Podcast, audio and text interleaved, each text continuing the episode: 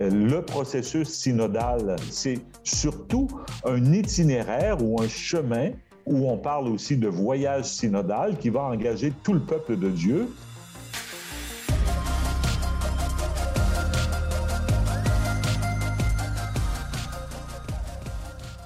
Bonjour et bienvenue à Parésia, votre balado qui prend le temps de penser.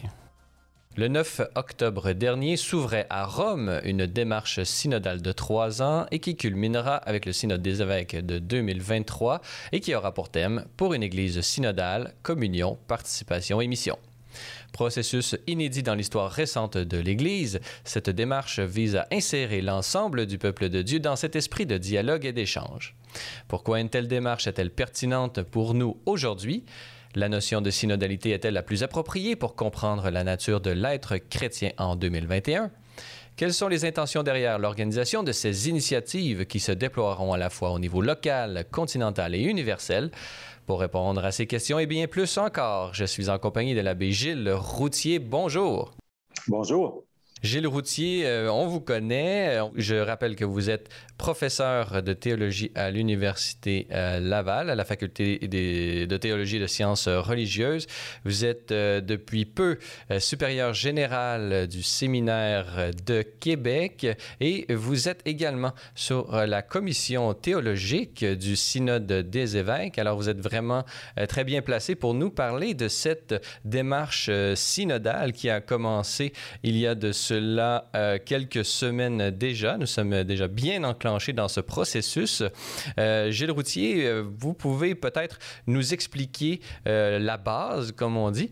Qu'est-ce que c'est que, bon, un synode des évêques et peut-être nous déployer cette notion, peut-être technique, de la synodalité? Gilles Routier. Oui, alors, d'une part, on peut parler du terme, et d'autre part, de l'ancienneté de la réalité. Alors, Quant au terme lui-même, euh, comme plusieurs euh, autres termes techniques, euh, les racines sont grecques et on a la particule sun qui veut dire ensemble et odos, c'est le chemin ou la route. Alors, c'est le chemin dans lequel nous sommes ensemble engagés et qui normalement conduisait à une assemblée. Alors, et là, ça renvoie à la réalité. Déjà, à la fin du deuxième siècle, on a surtout en Asie des rencontres d'évêques dans les provinces de l'Empire et à toutes les fois qu'on avait une question épineuse, une question à résoudre, on disait on ne doit pas euh, faire cela de, manière isolée. Mais c'est dans une assemblée où on délibère, où on discute, que l'on doit euh, échanger et au terme arriver à un consensus sur la question. Et cela a conduit à l'institution conciliaire à partir du moment où on pouvait circuler plus librement, les évêques avaient des sauf-conduits pour circuler dans l'Empire, les persécutions étant terminées. Mais l'institution synodale non seulement a conduit à des conciles écuméniques, mais également à des conciles provinciaux qui ont été fort nombreux au Moyen Âge, à des conciles pléniers. Des conciles provinciaux, d'ailleurs, on en a eu sept euh, au Québec dans l'histoire et euh, on a eu un concile plénier également en 1909. Alors, c'est une manière qui est traditionnelle dans l'Église. Ce n'est pas une nouveauté, mais à la suite de Vatican II, et à la suite de l'expérience, parce que euh, Paul VI note ça dans son motu proprio qui crée le synode de l'évêque, il faut prolonger l'expérience qu'ils ont eue, cette expérience d'écoute, d'échange, de dialogue pour euh, la maturation des idées et arriver à des décisions consensuelles. Il dit il faut la prolonger et il a mis sur pied l'institution du synode des évêques en 1965. Le pape François, lorsqu'on a célébré le 50e anniversaire de cette institution, a dit il faut réactiver encore plus fortement et de manière plus déterminée la vie synodale, parce que c'est pas simplement une institution, c'est une manière de vivre également dans l'Église. Alors, il a dit, il faut revaloriser la vie synodale et il faut se former encore davantage à la vie synodale. C'est ce qui a donné euh, le processus synodal dans lequel nous sommes maintenant engagés, parce qu'il s'agit pas simplement d'une assemblée du synode des évêques, la 16e euh, assemblée ordinaire qui aura lieu normalement en 2023, mais c'est surtout un itinéraire ou un chemin où on parle aussi de voyage synodal qui va engager tout le peuple de Dieu du mois d'octobre 2021 jusqu'à cette assemblée de 2023. J'aimerais qu'on prenne quelques instants pour parler de ces origines que vous venez de mentionner, euh, puisque vous semblez euh, mettre les racines du synode dans cette tradition conciliaire. Est-ce que dans les premiers siècles, il y a une distinction entre un synode d'une part et le concile de l'autre, ou c'est une, notion qui va se distinguer au fur et à mesure euh, de l'histoire de l'Église? Et qui ne s'est jamais complètement distingué. Parce que, par exemple, euh, regardez les textes de Vatican II, on va parler de ce Saint-Synode pour désigner le concile. Alors, euh, le synodos a euh, eu comme traduction latine le concilium et on va utiliser le terme dans le, sens, il va désigner toujours, cependant, une assemblée où les gens viennent, euh, c'est convénérer, viennent ensemble en assemblée, donc font route, font une démarche ensemble. Ça va toujours désigner une assemblée euh, ecclésiale.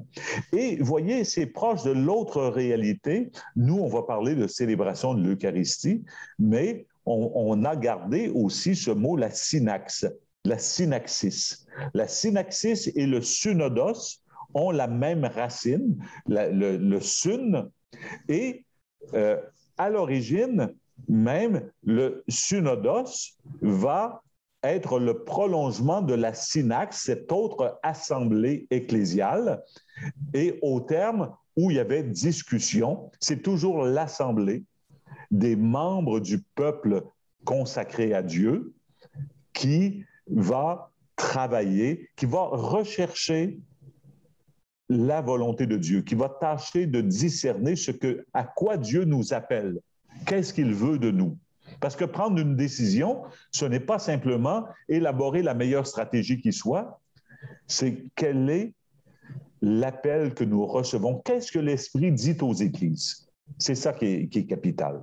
Ce qui est intéressant, c'est euh, dans, la version moderne du Synode des évêques, c'est une institution pour les évêques, mais pour l'ensemble du peuple de Dieu qui se réunit euh, à Rome euh, dans l'aula del, del Nuova la, nouvelle, salle d'assemblée synodale. mais quand même, le pape François veut aller un peu plus loin en, en faisant la promotion de la synodalité comme une certaine vision de l'Église qui concerne l'ensemble ensemble euh, des croyants. Euh, pouvez-vous nous parler de cette qualité de la synodalité qui concerne non seulement les évêques, mais l'ensemble du peuple de Dieu? Oui, parce que le euh, synode, ce n'est pas simplement un moment ou une institution. La synodalité renvoie également à un mode de vie. Comment? Parce que, naturellement, l'Église sera toujours traversée par des tensions. Et ça, il ne faut pas s'en surprendre, on a ça déjà dans le Nouveau Testament. Ça, a toujours existé. Mais il y a cependant une manière chrétienne, proprement chrétienne, de travailler ces, nœuds, de, dénouer ces nœuds de tension, de résoudre euh, des, oppositions, des divergences d'idées. Et là aussi, on a dans le Nouveau Testament, notamment dans le livre des Actes des Apôtres, où on se réunit au moment où il y a des, euh, des tendances opposées qui s'expriment et où on a des orientations ou des décisions importantes à prendre à travers, après avoir entendu les uns et les autres. Alors, la synodalité, ce n'est pas qu'une institution, ça doit être le mode ordinaire de vie, de vie chrétienne, c'est-à-dire d'arriver à marcher ensemble. Alors, comment euh, surveiller ou comment améliorer notre marcher ensemble, comment prendre soin de ce marcher ensemble, alors que le risque est toujours que on ne veuille plus marcher ensemble, que les uns avancent dans telle direction, les autres qui ont euh, un avis différent marchent dans l'autre, plutôt que de s'écouter euh, respectivement et mutuellement, on choisit de s'ignorer et d'aller dans nos directions et plus ensemble. Euh, cette tendance justement à, se recroqueviller sur, sa pro, sur ses propres amis ou ses propres, ceux qui ont la même sensibilité que, que, nous, c'est quelque chose qu'on retrouve à, l'ensemble de, l'histoire euh, de l'Église. Est-ce que c'est lié, euh, puisque il y a quelques années, il y a eu un, document de la Congrégation pour la doctrine de la foi manifestant un peu la complémentarité entre l'aspect charismatique et l'aspect hiérarchique de l'Église. Est-ce que cette synodalité, c'est pas justement l'esprit dans lequel on peut bien vivre cette cette dualité ou ces deux dimensions complémentaires de l'Église? Oui, et c'est des, dimensions que je n'opposerai pas parce que euh, quand on, parle de la hiérarchie euh, ou des ministères, euh, il faut penser comme la première aux Corinthiens et comme la lettre aux Éphésiens le dit, ce sont des charismes. Le charisme d'apôtre et de, ses successeurs, c'est aussi un don de l'esprit. Donc, il n'y a pas des gens qui ont des charismes et, d'autres qui ont des ministères. Euh, mais ceux qui ont des ministères ont un charisme particulier. Et effectivement, les uns et les autres sont insérés dans le même peuple ou encore sont les membres d'un même corps. Ils sont, et les membres du corps, comme dit euh, le chapitre 12 de l'Épître aux Corinthiens, ils sont divers, mais aucun ne peut se passer de l'autre. Euh, la tête ne peut pas dire à la main, je n'ai pas besoin de toi. Euh, la main ne peut pas dire au pied, je n'ai pas besoin de toi. Sinon, ce n'est plus le corps. Et comme dit Saint Paul, les uns sont apôtres, les uns sont prophètes, les autres sont enseignants, mais tout cela, ça vient du même esprit. Et c'est pour ça que c'est également un don charismatique. Et de ce point de vue-là, euh, c'est dire que le charisme d'apôtre n'est pas le tout. Parce que aux uns est donné cela. Mais l'autre charisme, celui de prophète, il ne l'a pas. Il a besoin de l'autre membre qui est complémentaire. Ou, euh, comme dit un texte conciliaire, on parle de la grâce multiforme de Dieu. Alors, non seulement il y a une diversité au moment de la création, mais une diversité d'espèces. Tout le monde, c'est pas euh, de, la reproduction du même. De même, dans l'Église, il y a une diversité. Et cette diversité doit aller ensemble dans le respect de, du charisme propre des uns et des autres ce qui est intéressant, lorsqu'on on regarde l'histoire euh, de l'Église, on se rend compte justement que cette dimension bon, charismatique et hiérarchique euh, a trouvé des échos dans, euh, dans la culture et l'époque où elle se trouvait.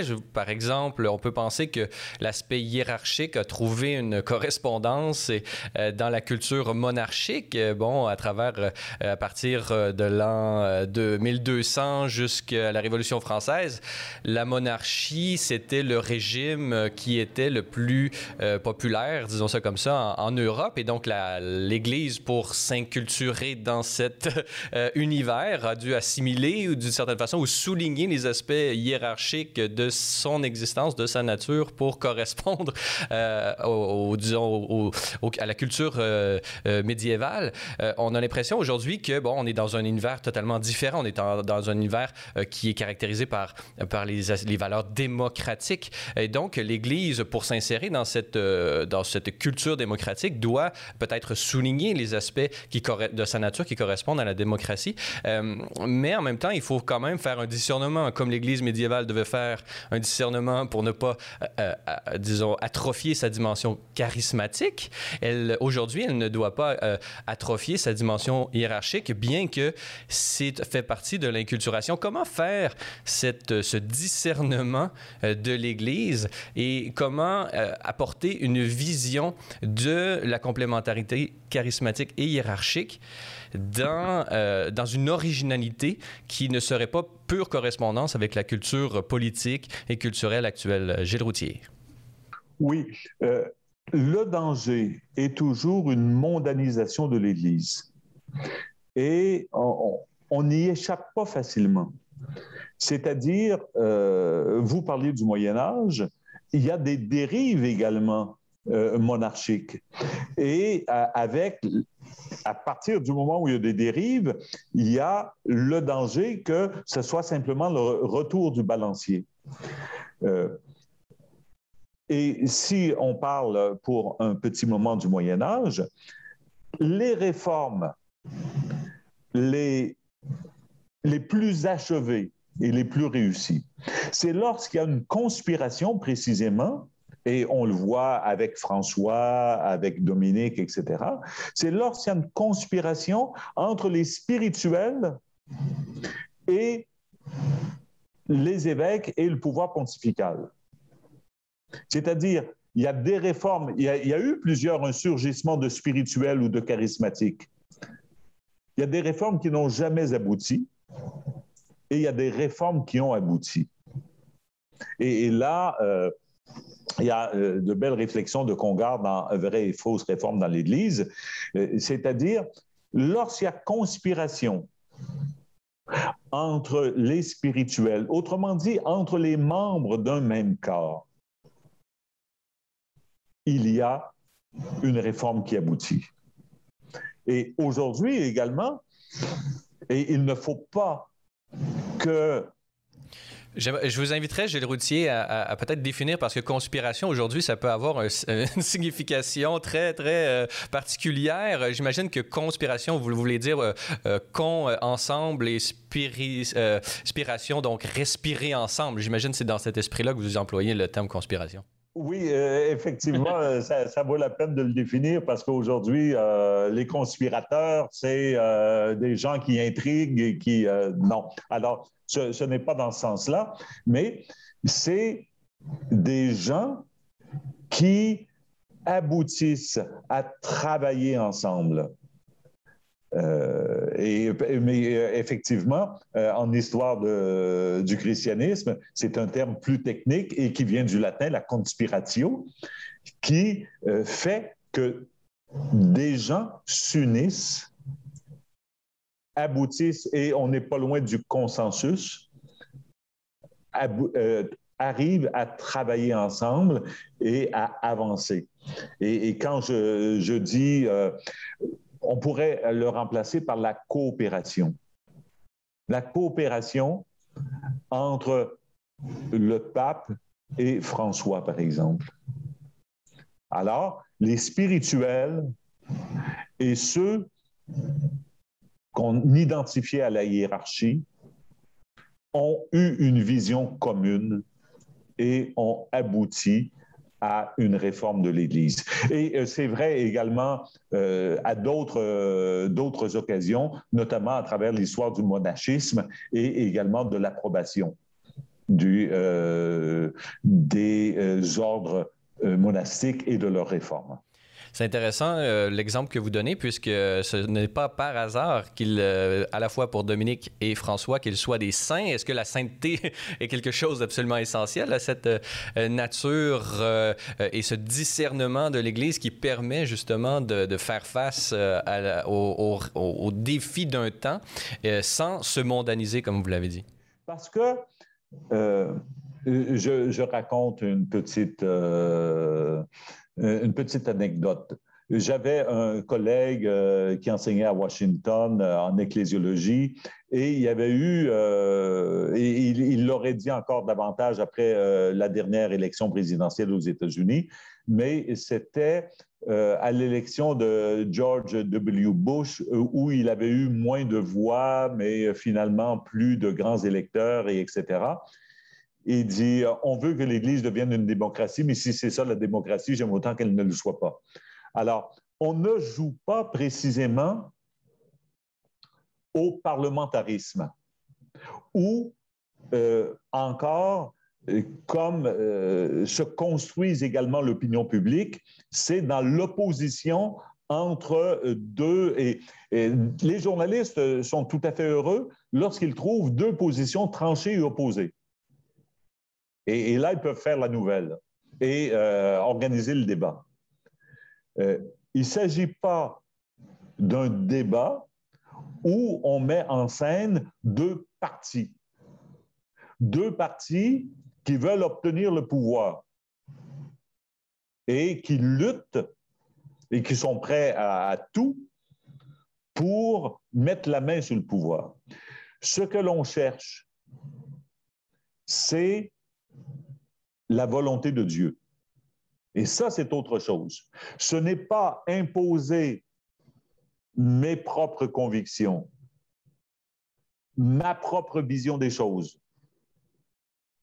mon rêve. Euh, j'ai lu une belle étude exégétique sur les rêves ou les songes euh, dans l'Ancien et dans le Nouveau Testament. Et la plupart du temps, bon, pensons aux songes de Joseph à toutes les fois qu'il se réveille, il est conduit à faire autre chose que ce qu'il avait imaginé. Alors, ce qu'on imagine, mes projets, parce qu'on dit parfois nos rêves, c'est ce que l'on pense. Mais non, au sens euh, de l'écriture, le rêve ou le songe, c'est tu es visité par Dieu qui t'entraîne ailleurs que là où tu serais allé. Il voulait répudier Marie et en songe, on dit non, prends-la comme épouse, etc et il se réveille, puis il est obligé de se conduire autrement que ce qu'il avait imaginé. C'est pas simplement mettre en avant ses propres désirs, autrement dit. C'est écouter. Écouter ce que Dieu dit aux églises, et il le dit de deux manières complémentaires, par une écoute respective les uns des autres et par une écoute de la parole de Dieu. Il ne faut pas oublier que dans les conciles écuméniques, ce qui préside l'Assemblée, c'est la parole de Dieu qui est intronisée à chaque matin. Ce n'est pas le pape qui préside l'Assemblée conciliaire, c'est la parole de Dieu. Et c'est la même chose, on doit se mettre, et euh, la prière qui est habituellement euh, dite à l'ouverture de chaque séance de l'Assemblée conciliaire, le Hadsumos, qui commence Nous voici devant toi, Seigneur. C'est la recherche de la volonté de Dieu et pas simplement de faire valoir son point de vue. Et c'est ça qui est important. Et de ce point de vue-là, on ne joue pas au parlementarisme pour euh, paraphraser euh, Saint Jean-Baptiste, nous devons diminuer et que lui grandisse euh, parmi nous. cette dynamique que vous avez brillamment présentée, elle devra s'insérer concrètement dans cette démarche synodale qui est inédite et qui, j'imagine, a pour intention d'un bien incarner le plus possible cette, cette, cette dynamique de marcher ensemble, à la fois au niveau local, continental et universel par la suite. Euh, qui va se déployer à Rome. Et, ce n'est pas le, point culminant euh, pour peut-être m'auto-corriger à ce que j'ai dit dans l'introduction, puisque après, il, devra être incarné, il devra être assimilé par les églises particulières. Euh, pouvez-vous nous présenter d'abord peut-être cette démarche qui est actuellement, qui a été ouverte au niveau universel le 9 octobre et local le 17? À quoi peut-on s'attendre sur le niveau local de ce processus synodal? Gilles Routier. Alors, il y a, euh, comme vous l'avez dit, trois phases. Et la première est, se joue, et pourquoi elle vient avant les autres, c'est aussi parce qu'elle est la plus importante. La première inclut tous les membres du peuple de Dieu qui sont invités à prendre la parole mais qui, qui sont invités également à relire leur propre expérience. Ça, ça c'est capital. Partir de l'expérience. Euh, nous demander ensemble quelle expérience avons-nous de ce marcher ensemble? Comment se, comment se réalise-t-il dans notre Église? Alors, première chose, rappeler des expériences, se ressouvenir. Comment dialoguons-nous? Comment prenons-nous la parole? Est-ce que nous prenons la parole pour euh, essayer d'assommer les autres? Euh, pour euh, est-ce qu'on la prend puis sans jamais la laisser? Est-ce qu'on la prend pour construire et pour édifier? Alors, quand nous parlons, quand nous, etc. Alors, rappelez nos expériences. Premier niveau. Deuxièmement, relire plus en profondeur ces expériences-là. Et comment on le suggère, c'est quelle joie cela a-t-il provoqué d'être écouté, d'être reçu? Ou encore, quelle blessure, quelle difficulté ou quel obstacle avons-nous rencontré à prendre la parole? Est-ce qu'on nous l'a laissé? Est-ce qu'on nous l'a coupé? Etc. Relire. Et troisièmement, comment recueillir les fruits de tout ça, de, cette expérience racontée de cette expérience euh, relue plus en profondeur, que pouvons-nous en tirer pour que notre marché ensemble soit de meilleure qualité?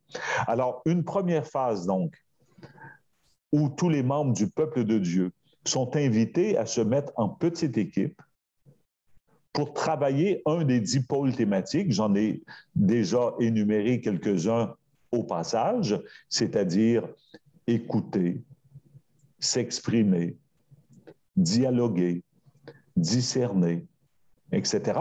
Toutes des expériences que les gens ont. Il ne s'agit pas de parler en général de manière intellectuelle de ce thème-là, mais en petite équipe où on aura des gens divers, pas simplement des gens qui ont le même point de vue que moi, la, même vision des choses que moi. Euh, moi, j'invite les gens à ne pas se retrouver dans l'entre-soi ou en face du même. Euh, et je dis, c'est très simple dans une paroisse. Si, par exemple, une catéchète a rencontré, à l'occasion euh, de l'initiation à la vie chrétienne, a rencontré des parents, qu'elle invite quelques parents quelqu'un qui, fait de la préparation au baptême, qu'ils invitent quelques parents, quelles expériences ils ont, eux, d'avoir été entendus en Église, d'avoir pu s'exprimer? Quelle écoute ont-ils eu? Quelle expérience d'écoute ont-ils eu? De dialogue? Des gens qui ont connu le deuil, la maladie. Alors, c'est très concret et c'est quelque chose de faisable par des gens ordinaires. Et il ne s'agit pas d'être cultivé, d'avoir les meilleures théories qui soient sur le dialogue, mais d'avoir l'expérience de quelque chose. Est-ce que ces, ces expériences-là portent uniquement sur euh, ces expériences de dialogue intra-ecclésial ou extra-ecclésial dans la mission, mais ça peut aussi par toucher la, spiritualité de la personne, c'est-à-dire euh, elle a fait l'expérience de Jésus et de, sa parole et, de, et des fruits que ça a apporté dans sa vie. Est-ce qu'on est à ce niveau-là ou on est vraiment à comment je lis mon expérience à l'intérieur euh, de l'Église au niveau, euh, disons, communautaire? À quel niveau, sur quelles sont les expériences qui sont peut-être les plus pertinentes à partager dans ces démarches de dialogue dans les communautés locales, selon vous?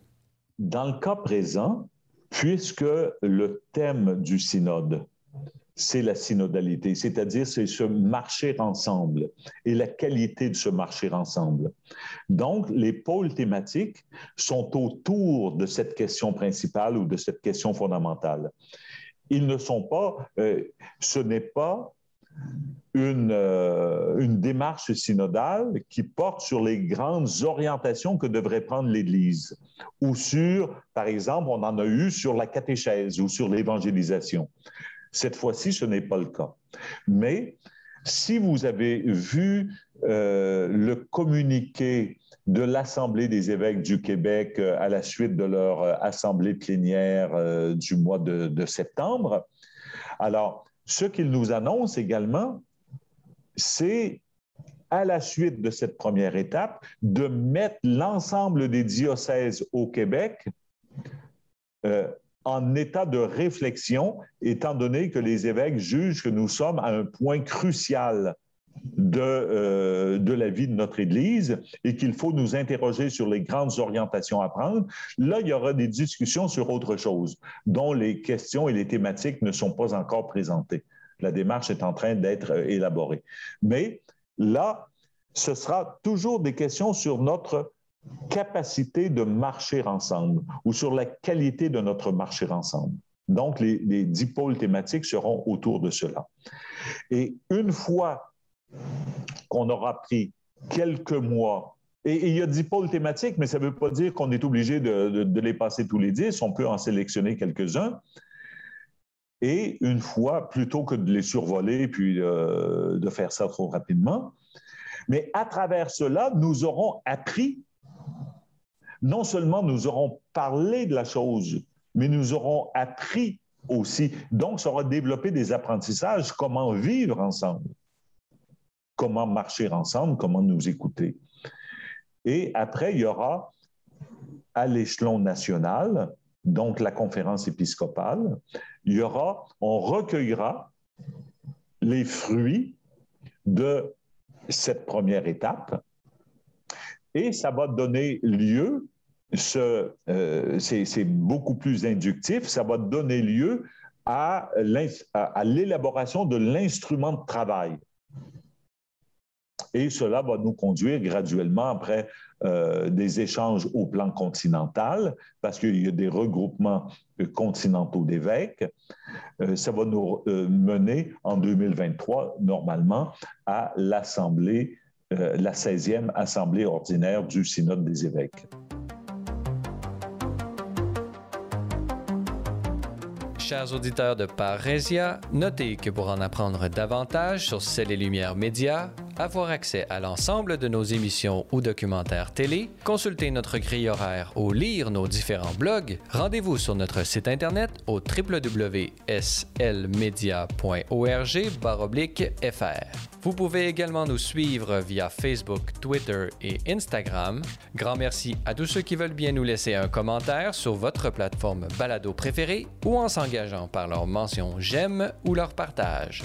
Enfin, notez que l'apostolat C'est les ne serait possible sans votre contribution financière. Pour faire un don, visitez notre site web au www.slmedia.org/fr où vous y trouverez toutes les informations sur nos différents programmes de soutien financier.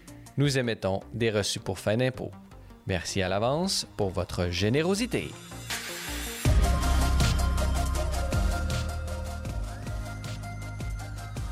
Nous sommes toujours en compagnie du théologien Gilles Routier. Euh, Gilles Routier, dans la première partie de cette euh, émission, nous avons eu l'occasion de voir à la fois euh, dans quelle histoire s'inscrit cette attitude et cette institution du synode des évêques, à la fois dans l'Église primitive, mais dans son développement. On est même allé, on est même visité le Moyen Âge et nous sommes arrivés à cette présente démarche synodale qui va euh, se déployer sur trois ans et qui vient de commencer euh, au niveau local le 17 octobre dernier.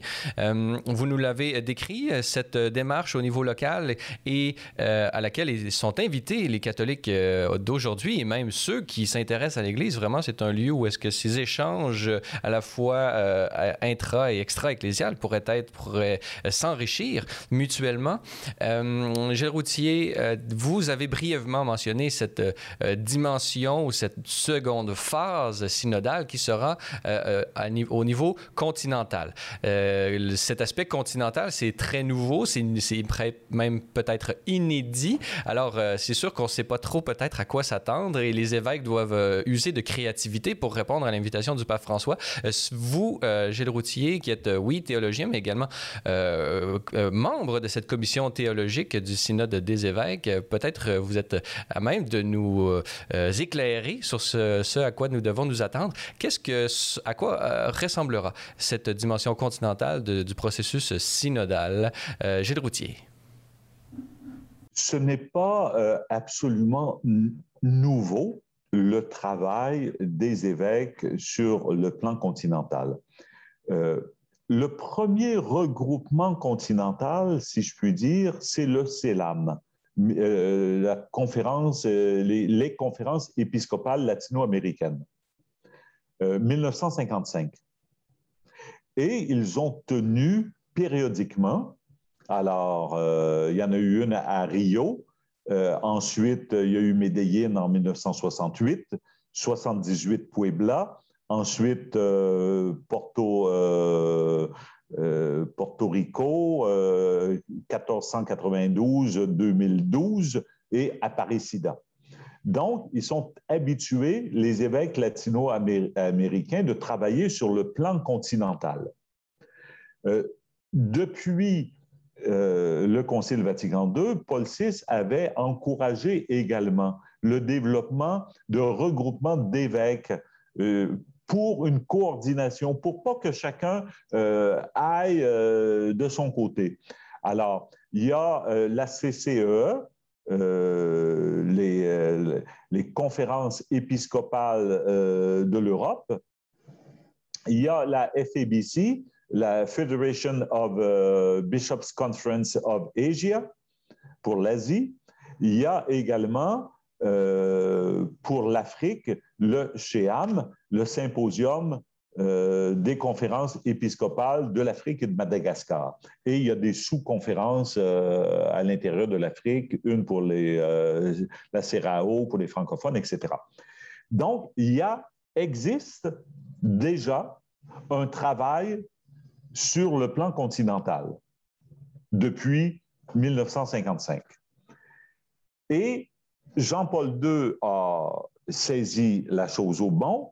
Avant le euh, tournant du millénaire, il a convoqué des assemblées spéciales du Synode des évêques pour l'Europe, pour l'Afrique, pour l'Océanie, pour euh, l'Amérique, euh, etc. Il y en a eu deux pour l'Europe. donc, il y a une certaine, il y a, un développement. Et pourquoi ce développement? C'est qu'on a le sentiment que toutes les questions ne pourront pas se résoudre simplement sur le plan universel. De même que les églises orientales catholiques, l'Église maronite, l'Église melkite, euh, les syro-malabars, syro-malankar en Inde, etc., ont des expressions de la foi chrétienne propres, des expressions liturgiques propres, un droit propre. Il y, a, même un code de droit canonique différent du code latin pour ces églises, le code des euh, canons des églises orientales. Eh bien, toutes les églises n'auront pas forcément les mêmes expressions liturgiques, canoniques, théologiques, euh, etc. Donc, par continent, qui sont de grands ensembles socio-culturels. Et d'ailleurs, le décret ad gentes, je pense que c'est au numéro 23, euh, euh, mettait cela en avant. Si on veut avoir une véritable inculturation, peut-être que les Africains, qui ont déjà, d'une certaine manière, une version africaine du rite euh, romain de la célébration eucharistique, peut-être que les Africains auront des expressions liturgiques propres qui ne seront pas forcément euh, celles en Amérique du, Nord et, on pourra imaginer d'autres choses. Donc, tout ne se réglera pas sur le plan universel. Sinon, on va arriver à un embouteillage de questions non résolues. Si on attend que tout le monde ait les, mêmes. Euh, je, prends une autre question. Euh, je suis sûr, et on l'a vu, euh, notamment à l'Assemblée du Synode sur la famille, mais sur la question de la femme. Bon, un prêtre dominicain que je rencontrais récemment à Rome, il disait, pour moi, c'est impossible lorsque je réunis, je me réunis avec des laïcs, que je, que je me place euh, en cercle avec eux. Je dois être en dehors du cercle. On ne dirait pas ça en Amérique du Nord, mais c'est des traits culturels, ce n'est pas des, traits euh, doctrinaux, ça. Donc, il y a des cultures. Et si on reconnaît que l'Église ça est maintenant enraciné dans toutes les cultures, de travailler sur une base continentale va être fécond et de ne pas attendre que tout se règle sur le plan universel. Et donc, euh, il faut absolument, parce que le monde est complexe, l'Évangile et la, relecture de sa propre expérience doit se faire dans un univers euh, symbolique et culturel. Et peut-être même, on pourrait penser aux langues aussi, euh, c'est très important.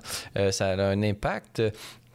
Euh, quoique ici, nous, en Amérique du Nord, le continent, euh, il y a un certain bilinguisme, mais, même euh, trilinguisme, si on compte l'espagnol.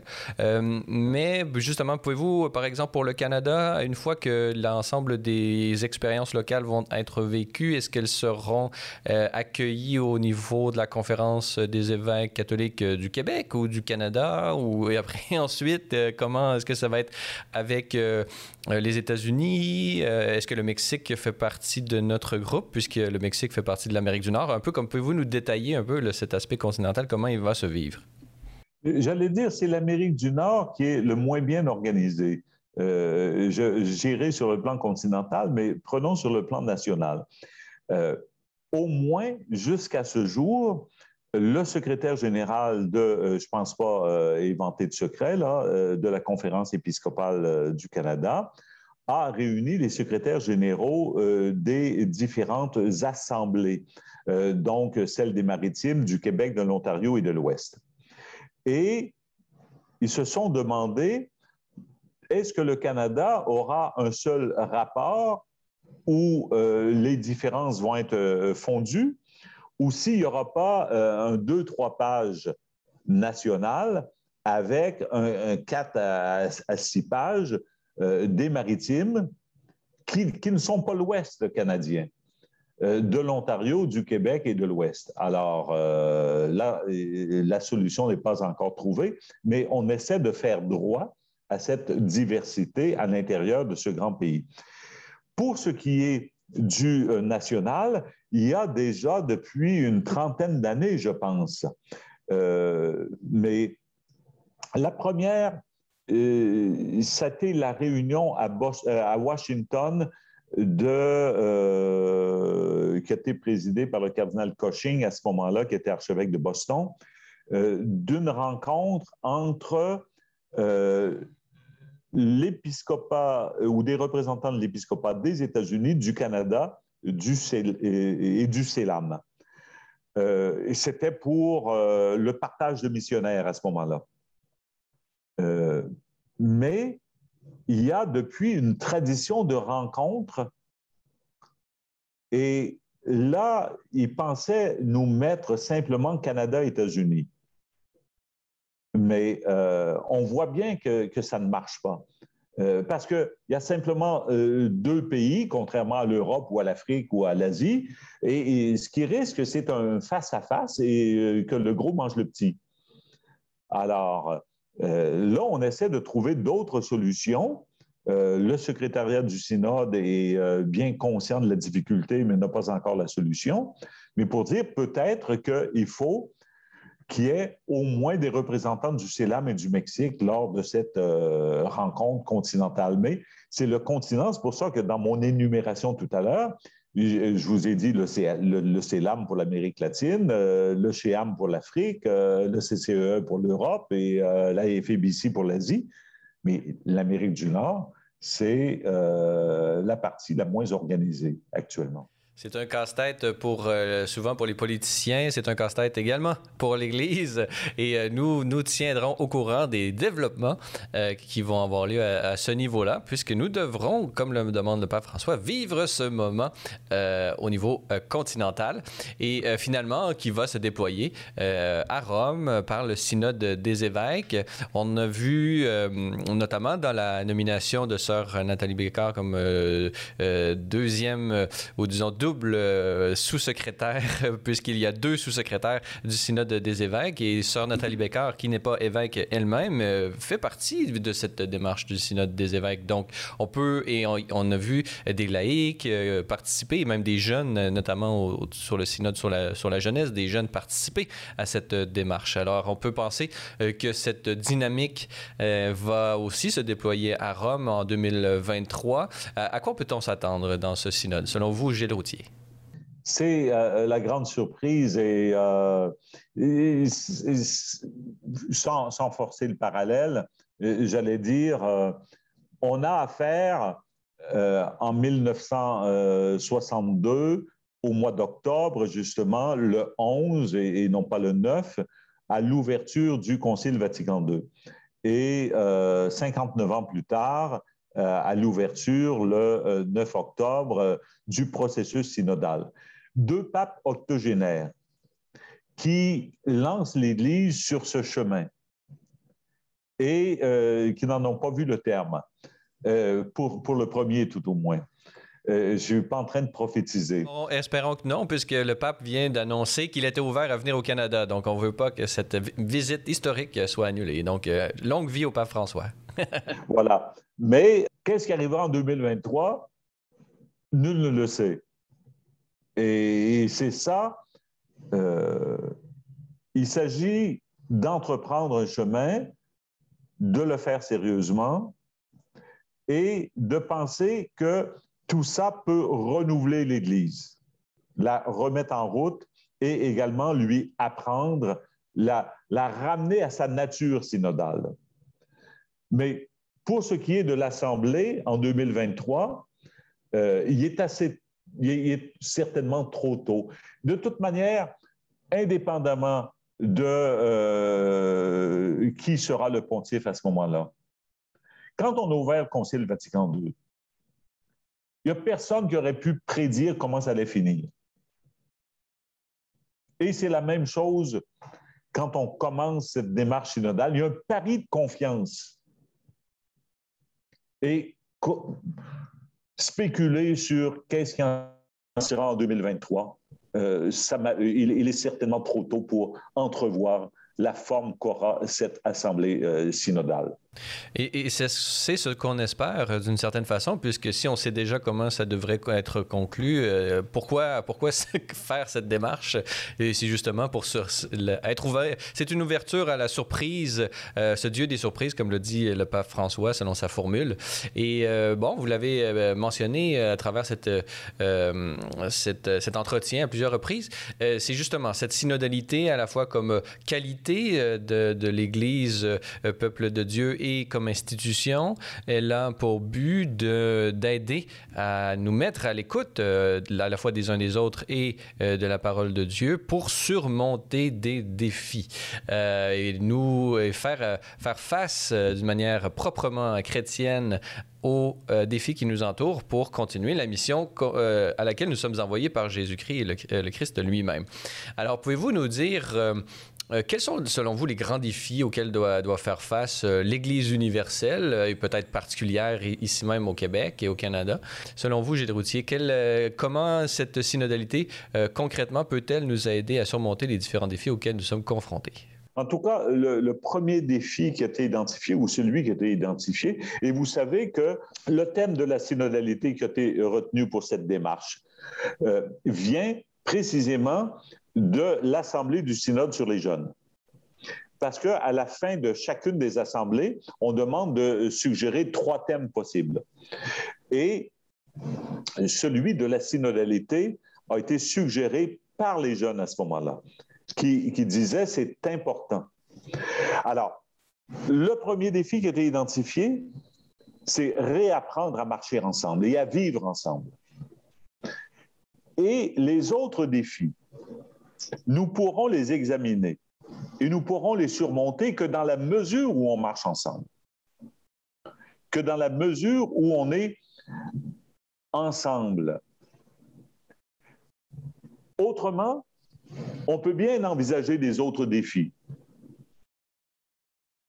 Et Dieu sait qu'il y en a. Euh, notamment parmi les autres défis qui avaient été proposés, c'est euh, sur la place des femmes dans l'Église. Si on n'arrive pas là-dessus, et ça peut être un point de tension, si on n'arrive pas là-dessus à, à parler en se respectant, en cherchant ensemble, on n'arrivera pas à des solutions, mais simplement à des oppositions. On peut bien envisager différents défis de la mission, mais si on n'a pas, si on pas appris à travailler ensemble, parce que le premier fruit de cette démarche synodale, ça ne sera pas un document de plus qu'on va mettre sur les tablettes. Ce n'est pas ça le résultat espéré. C'est qu'en faisant ça, on réapprenne à vivre ensemble. On se donne un mode de vie proprement ecclésial. Et les autres défis, si on est capable de les aborder suivant cette procédure, suivant ce mode de vie ou ce style propre à l'Église, on sera capable de les affronter. Mais si on, si on se présente à la guerre divisée, on est sûr de la perdre. Mais vous dites réapprendre et euh, je vous inviterais à, peut-être euh, regarder euh, l'aspect inédit de la situation dans laquelle nous sommes, puisque, et, à, ce niveau-là, je dirais peut-être plus apprendre à être ensemble, puisque jamais l'Église n'a été aussi connectée. Ça, c'est l'époque qui nous qui fait en, ce sens-là. L'Église africaine, l'Église asiatique, l'Église qui est en Europe, la nôtre et tout, jamais nous avons eu les moyens d'être aussi conscient de l'ensemble de nos réalités. Et donc, peut-être que, oui, il y a des défis euh, qui sont liés, euh, bon, disons, euh, à, des aspects négatifs de l'Église. On peut penser peut-être au Québec, bon, au manque, de, disons, la fermeture des églises, au manque de ressources et tout ça. Ça, c'est nos défis à nous. D'autres, d'autres églises particulières ont d'autres, d'autres défis. Mais l'aspect inédit de notre époque, c'est que nous sommes conscients de l'ensemble des édits et nous sommes appelés à à, vivre une, je sais pas, je, n'ai même pas de mots pour, pour décrire cette, cette nouvelle situation. Euh, peut-être que la synodalité, elle doit être redécouverte à la lumière de cette, euh, de cette mondialisation, euh, de, non, non pas l'Église universelle qui est depuis toujours au service de l'ensemble des églises particulières, mais là, c'est l'ensemble des églises particulières qui, de leur côté, sont en contact les unes avec les autres d'une manière absolument inédite dans l'histoire. Est-ce que ça, c'est pas un apprentissage que, que ce processus synodal euh, nous invite à, développer? Alors, euh, euh, vous dites bien, on n'a jamais été autant connecté. Est-ce qu'on est plus conscient ou plus proche des autres? Et là, c'est la question. C'est-à-dire, les algorithmes, finalement, sont conçus de telle manière que ce que tu vas trouver sur ton euh, compte Facebook ou euh, sur d'autres, c'est ce que tu cherches. Ça va correspondre à tes idées et à ton profil. Donc, tu ne connaîtras pas beaucoup autre chose que ce que tu penses déjà. Donc, la connexion ne fait pas de nous forcément des gens davantage en mesure de marcher avec les autres. Et la connexion ne nous a pas appris à communiquer ou à, s'écouter, a certainement facilité l'insulte, le mépris, euh, l'intimidation, la menace mais pas toujours la rencontre. Et, c'est ça, je pense, le défi. Et d'ailleurs, il y a euh, un texte en élaboration euh, d'une des commissions de la conférence euh, épiscopale du Canada sur l'usage chrétien d'Internet, etc. Alors, oui, on est davantage connecté, c'est-à-dire on a des moyens de se connaître davantage, d'entrer en relation avec les autres, mais également avec l'effet pervers que ça peut favoriser les clivages, la violence et la fragmentation. Et donc, ça, c'est des défis. Euh, donc, euh, l'assimilation, le développement de cette vertu, pourrions-nous dire, de la synodalité, pourra nous, euh, contre lesquelles nous pourra nous prémunir, espérons-le. Et c'est, j'imagine, l'une des intentions du pape François. apprendre à, se connaître, c'est pas suffisant. Il faut également être, faire preuve d'une réelle ouverture aux différences de l'autre, différences mutuelles. mais justement, en terminant, peut-être euh, cette dernière question. Euh, cette, euh, cette, intention du pape François, de cette Église synodale, qu'on ose l'espérer, sera assimilée également par son successeur éventuel. à quoi peut ressembler une Église, selon vous, Gilles Routier, vous qui êtes théologien, membre de, la commission théologique du Synode des évêques, à quoi peut ressembler, à quelle forme pourrait prendre une Église qui prendrait au sérieux, dans tous les niveaux de son existence, cette synodalité? Euh, on est habitué à des modes culturels, à des façons de faire, mais est-ce que, cette synodalité peut vraiment euh, faire en sorte que cette, nature synodale euh, transparaisse encore plus dans nos, actions, dans, l'agir ecclésial? comment, jusqu'où pouvons-nous rêver de cette nouvelle Église qui pourrait apparaître, Église renouvelée par cette riche tradition et la parole de Dieu présente parmi nous, selon vous?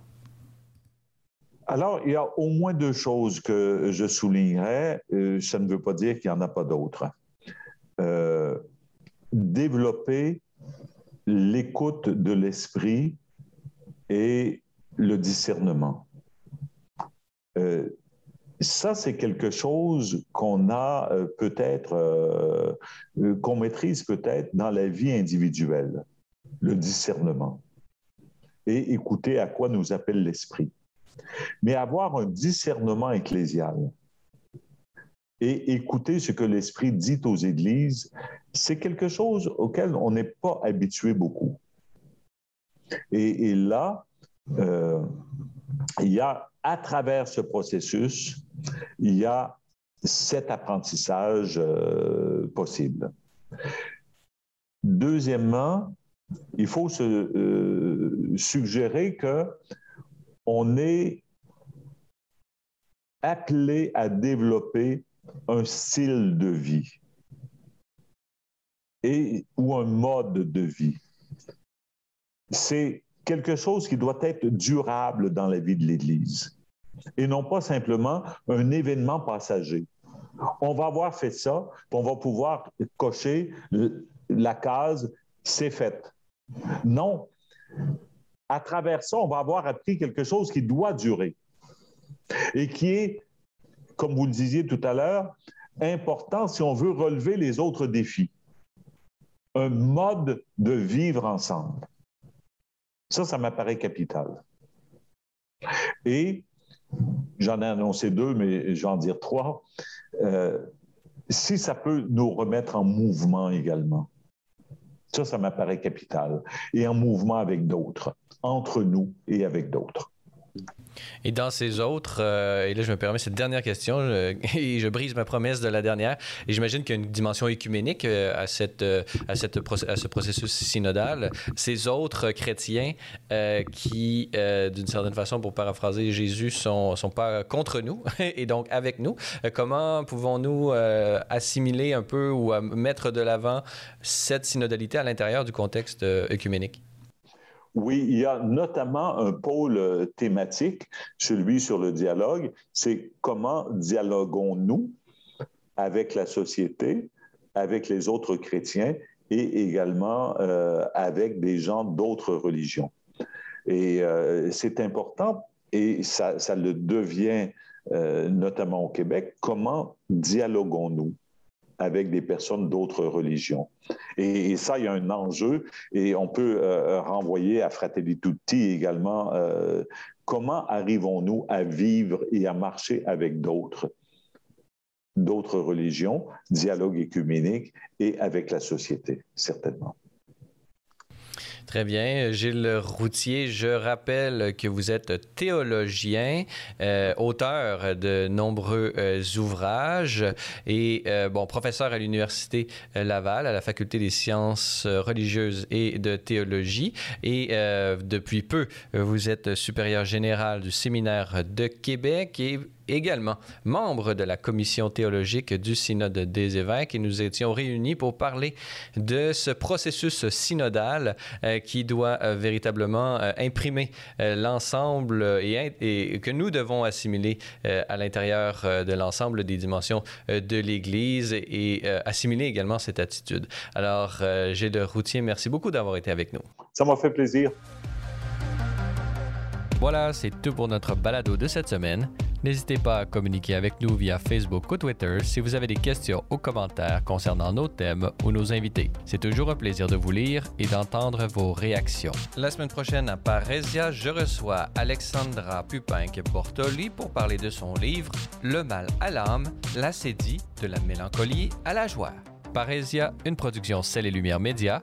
Je suis Francis Denis et n'oubliez pas que la parésia de la foi doit correspondre l'audace de la raison. Allez, bonne semaine.